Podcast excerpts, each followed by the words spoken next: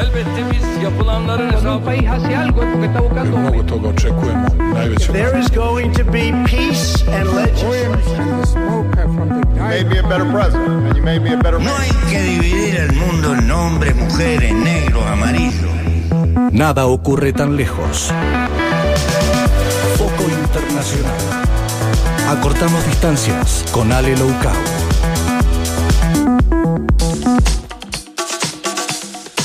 Bueno, hace casi dos años que todo lo que ocurre bien lejos de nosotros, que no hay manera de explicárnoslo, eh, lo estamos entendiendo con Alejandra Locao, que es nuestra analista internacional, siempre tratando de, de bajarnos al llano qué es lo que está ocurriendo para que ten- entendamos un poquito más eh, todo el plano y los conflictos eh, mundiales. Buen día, Ale, querida, ¿cómo estás? Hola, buen día, Mayra. ¿Cómo están por ahí? Buen bien, día. todo tranqui Bien. por acá. ¿Mucho frío por Me allá? alegro. Sí, disfrutando, como ustedes ya imaginarán. Sí. Claro. Mami. Bueno, May- Mayra, Mayra sabe que es una ironía, por supuesto, estoy Sí. sufriendo. La verdad que hay viento, lluvia, frío. ¿Qué más? Todo- ¿El fin de semana fue con, fue con lluvia también? ¿Cómo estuvieron? No, el fin de semana estuvo bien. Empezó a refrescar, sí, pero pero recién desde ayer que empezaron a caer algunas gotas y ya esta madrugada empezó a llover un poco más fuerte, así que se agregó al, a lo que se denomina el mal clima. Uf, bueno, parece que nos atraviesa en general a, a todo Sí. el país. Así que bueno, no nos queda Así es. otra. Nos unimos en Hermandad Buenos Aires y, y Mendoza. Exacto, bueno, sí, aguantar unos meses para los, los que somos sin verano. bueno, Ale, contanos, ¿por dónde vamos hoy? Bueno, vamos a hablar un poco de lo que está sucediendo en relación a la OTAN, a eh, la incorporación de algunos países que está todavía en duda. Estamos hablando de países como Finlandia y como Suecia, que, bueno, esta semana la verdad es que trajeron noticias porque, bueno, desde la semana pasada se viene hablando, Finlandia y Suecia eh, ya directamente anunciaron formalmente que iban a ingresar a la OTAN. Recordamos, la OTAN es la organización del Tratado del Atlántico Norte, es una organización militar que agrupa a las principales potencias occidentales, centralmente a Estados Unidos en términos de poder, no solamente de poder en general, sino también, por supuesto, de poder militar.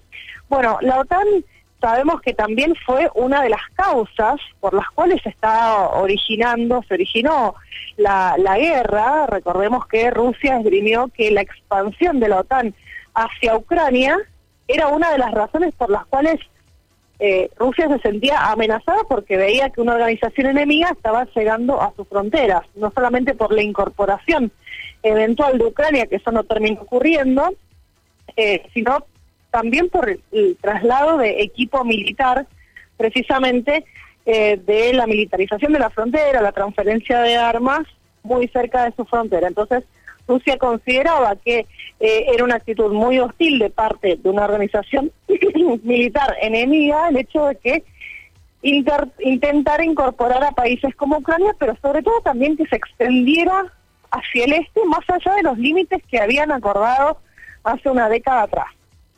O una década no, vamos a hablar de tres décadas, en los años 90, cuando se desintegró la Unión Soviética.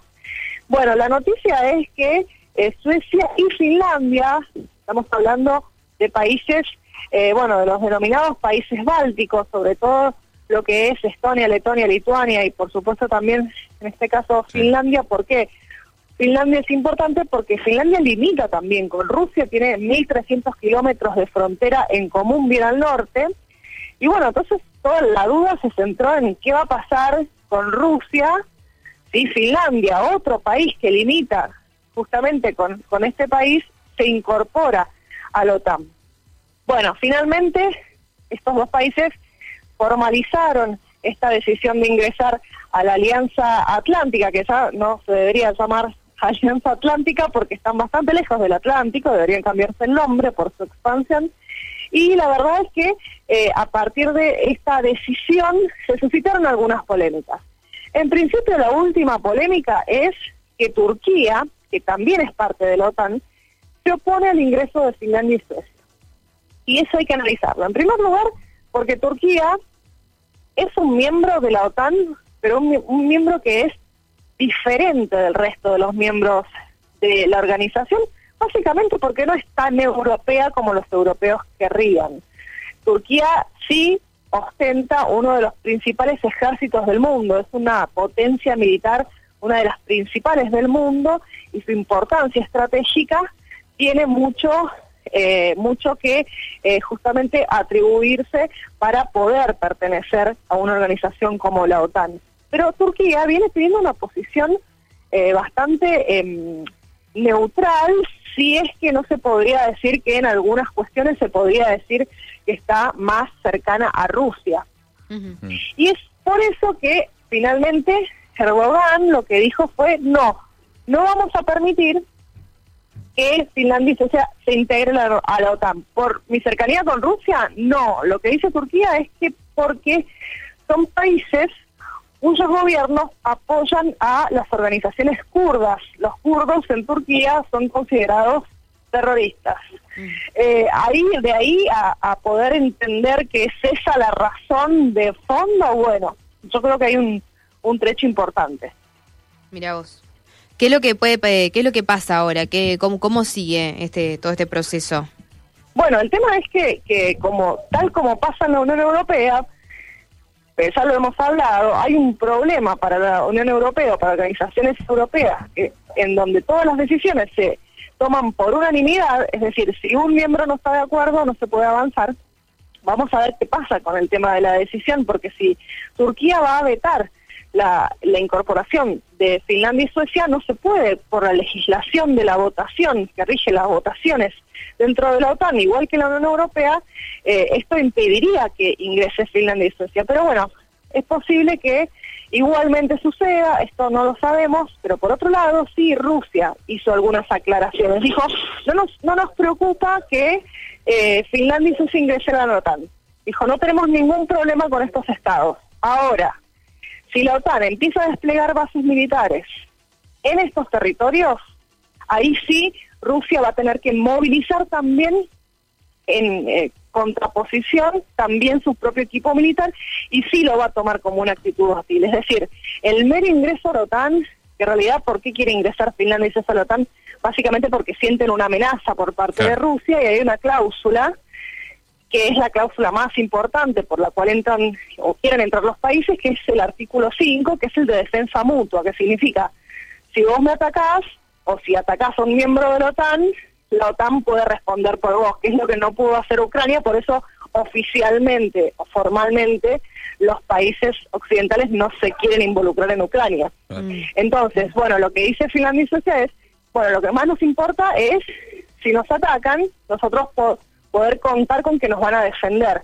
Ahora, lo que dice Rusia está bien, eso, pero si ustedes eh, empieza, si la OTAN empieza a desplegar bases militares como como pasa en, en como pasó en Ucrania, inclusive antes de, que ingrese la OTAN eh, y demás, ahí sí lo vamos a tomar como una actitud hostil.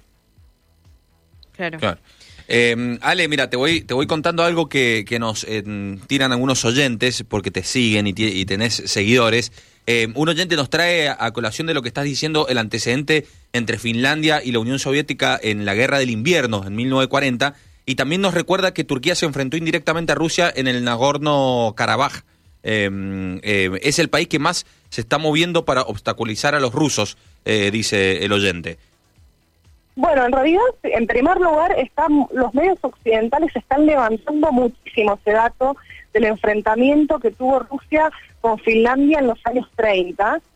Pero yo diría que más que ver ahí, que bueno, eh, Rusia en ese momento, la Unión Soviética, le ganó un territorio, eh, tuvo un enfrentamiento por un territorio, porque los medios occidentales, ¿qué hacen? Están tratando de agitar la confrontación. ¿Por qué? Porque en realidad las potencias occidentales están agitando la confrontación. Eso lo sabemos, ya nos dimos cuenta. Bueno, la OTAN es la principal muestra de esto. ¿eh? Nos, digo, también Rusia, pero también las potencias occidentales. Entonces, ¿qué hacen los medios? Esto lo digo también como análisis de medios. ¿Qué hacen los medios? Buscan un momento en la historia en donde la confrontación entre Finlandia y Rusia fue algo importante. Se tienen que ir, a ver, calculemos, 70, casi 100 años para atrás para buscar ese conflicto. Pero se olvidan que después de la Segunda Guerra Mundial, Finlandia y Rusia tuvieron una política de una gran herm- hermandad. De hecho, Suecia y Finlandia fueron famosos por su neutralidad. Inclusive, eh, Finlandia, por ejemplo, funcionó como una, un, un centro de reunión entre Trump y Putin por considerarse un territorio neutral. Claro. Y después de la Segunda Guerra Mundial hubo muchos tratados de amistad.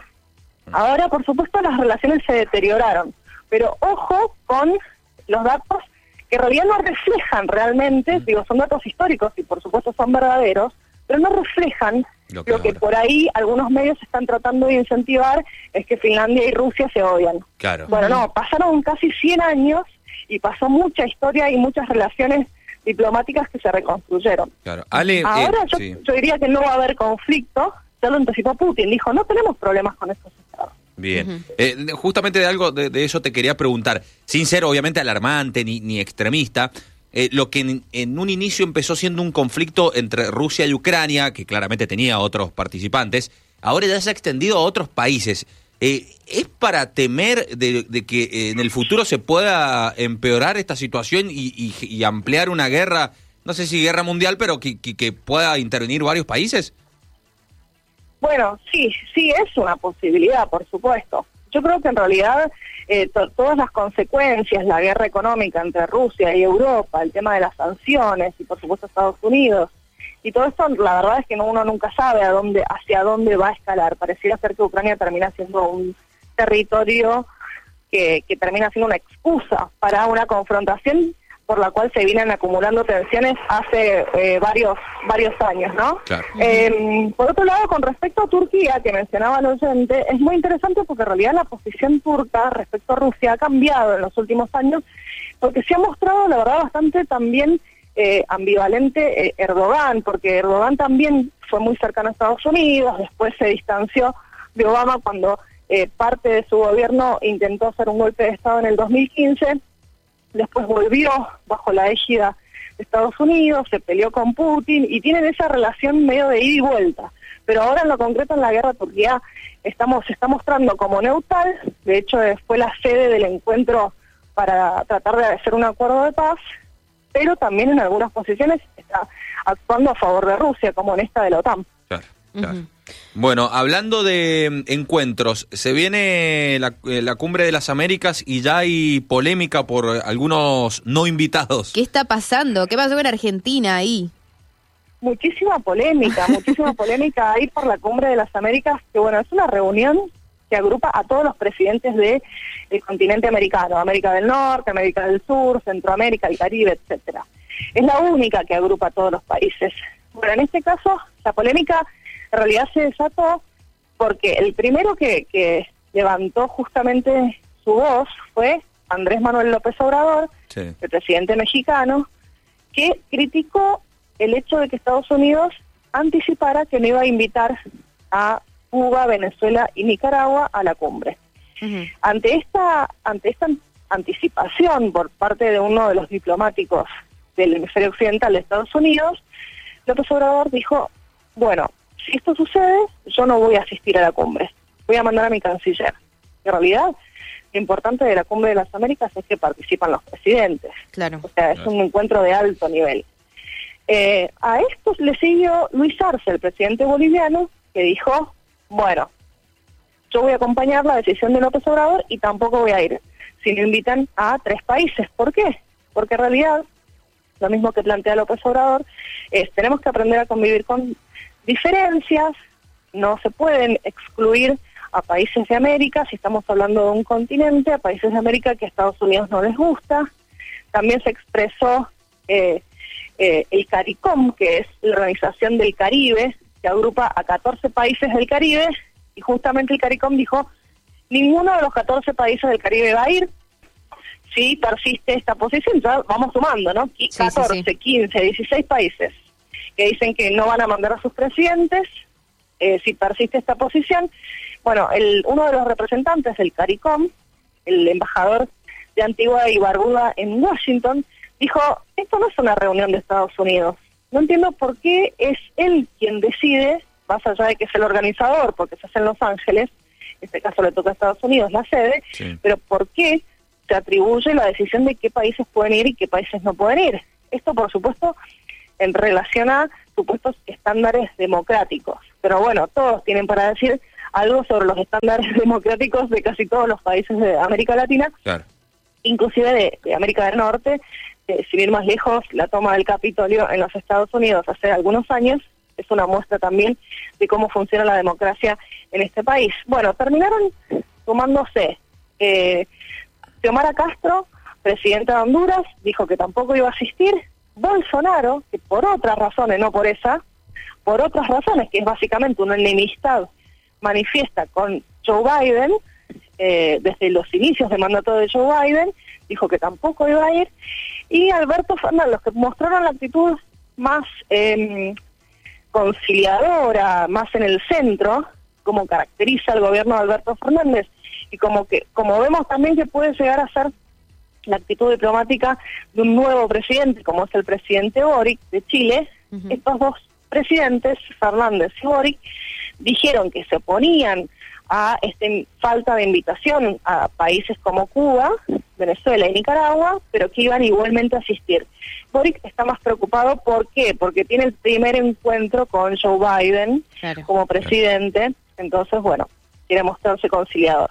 Ahora, sí peligra la realización de este encuentro, hay que decirlo, porque pareciera ser que si no van eh, alrededor de una veintena de presidentes, siendo 35 los miembros, puede Claro. llegar a quedar muy subvaluada la, la reunión, esta cumbre, ¿no? Pero bueno, los temas, aparte, eso es otro, otro asunto, los temas que va a tratar son varios la cumbre, pero va a tratar el tema de migraciones. ¿Qué sería una, un- una cumbre de las Américas sobre migraciones sin México? Digo, no sin México, por lo menos sin el presidente mexicano y también va a tratar la salud. Y en este caso Cuba fue el primer país que elaboró su propia vacuna en el continente. Y además tuvo una misión sanitaria durante la pandemia muy importante y sigue manteniéndola. Entonces, bueno, es la verdad que eh, un tema que, que, preocupa y hace peligrar, por lo menos, no sé si se hace o no se hace, pero sí por lo menos la valoración de la cumbre que siempre ha tenido alguna novedad. Bueno, la época del no al ALCA, si recuerdan, eh, ALCA al carajo con Chávez, bueno, también fue una cumbre de las Américas en el año 2005. Bueno, siempre trae algún resquemor y en este caso eh, en Los Ángeles, que va a ser del 6 al, al 12 de mayo, perdón, de junio, eh, también puede llegar a tra- traer alguna otra repercusión. Mm. Ale, gracias. Un abrazo gigante para vos. Buena semana, buen martes. Nos vemos en la- en- dentro de siete días. Bueno, bueno, muchas gracias a ustedes y que les sea leve el frío. Abríense. Gracias, Ale, querida. Besos. Besotes. Bueno, Alejandra Locau eh, pasó con temas Ucrania,